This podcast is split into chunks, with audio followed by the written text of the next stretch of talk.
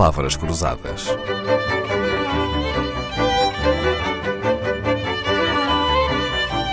Porque quase tudo é uma questão de semântica. Quando há umas semanas falámos sobre as palavras que as empresas usam nos seus relatórios e que podem esconder sinais de fraude, nada disso era novidade para a nossa convidada de hoje.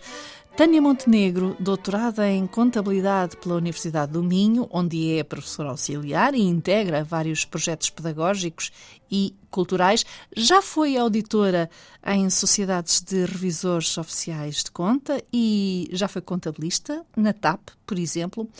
Tânia Montenegro, agora que está apresentada, Pergunto-lhe porque é que procurar sinais de fraude na linguagem usada pelas empresas não é uma surpresa para si. Já é um, um vasto campo da literatura internacional que há, há vários anos que explora este tópico, isto é, ver em que medida é que as empresas, digamos, usam determinado tipo de linguagem ou até montam estratégias de comunicação que podem envolver imagens, formas de comunicar, etc para tentar, por um lado, ocultar ações menos éticas ou, uh, dito de outra forma, também desviar a atenção dos stakeholders e da comunidade em geral para assuntos mais benéficos para a reputação da empresa e que, no fundo, estão a ocultar outras uh, vertentes das empresas que serão menos éticas.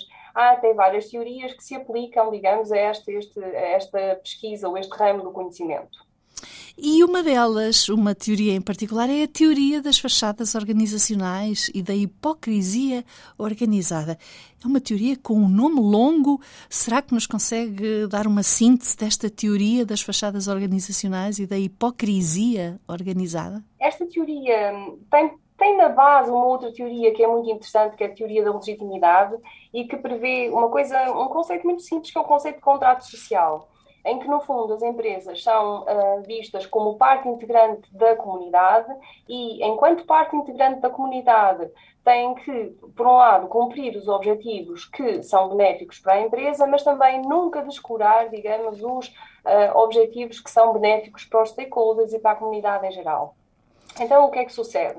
Quando as empresas atingem um determinado patamar de legitimidade, isto é, têm um nível de reputação no mercado, uh, e de repente elas se veem confrontadas com a prática de ações menos éticas, elas muitas vezes socorrem-se de estratégias de comunicação, do uso de determinada linguagem, do uso através, por exemplo, de imagens, uh, são verdadeiras estratégias montadas uh, no sentido de eh, distrair uh, a atenção dos stakeholders para essas ações menos éticas. Estamos a falar, por exemplo, de ações no âmbito de, de, do ambiente, em prol de ações sociais, causas sociais, em prol dos trabalhadores, etc. essa, essa forma de distrair ou tentar fazer com que a atenção dos stakeholders se volte mais para esta informação e uh, se desvie daquilo que é menos ético em termos das ações das empresas, isso está, no fundo, é aquilo que é explicado pelo, por esta teoria das fachadas organizacionais e da hipocrisia organizada. Tânia Montenegro, a conversa promete esta semana e andaremos perto de palavras que nos metem para as fachadas das organizações. Não são as fachadas dos prédios, são as fachadas construídas com alguma ou muita hipocrisia organizada. Palavras Cruzadas, um programa de Dalila Carvalho.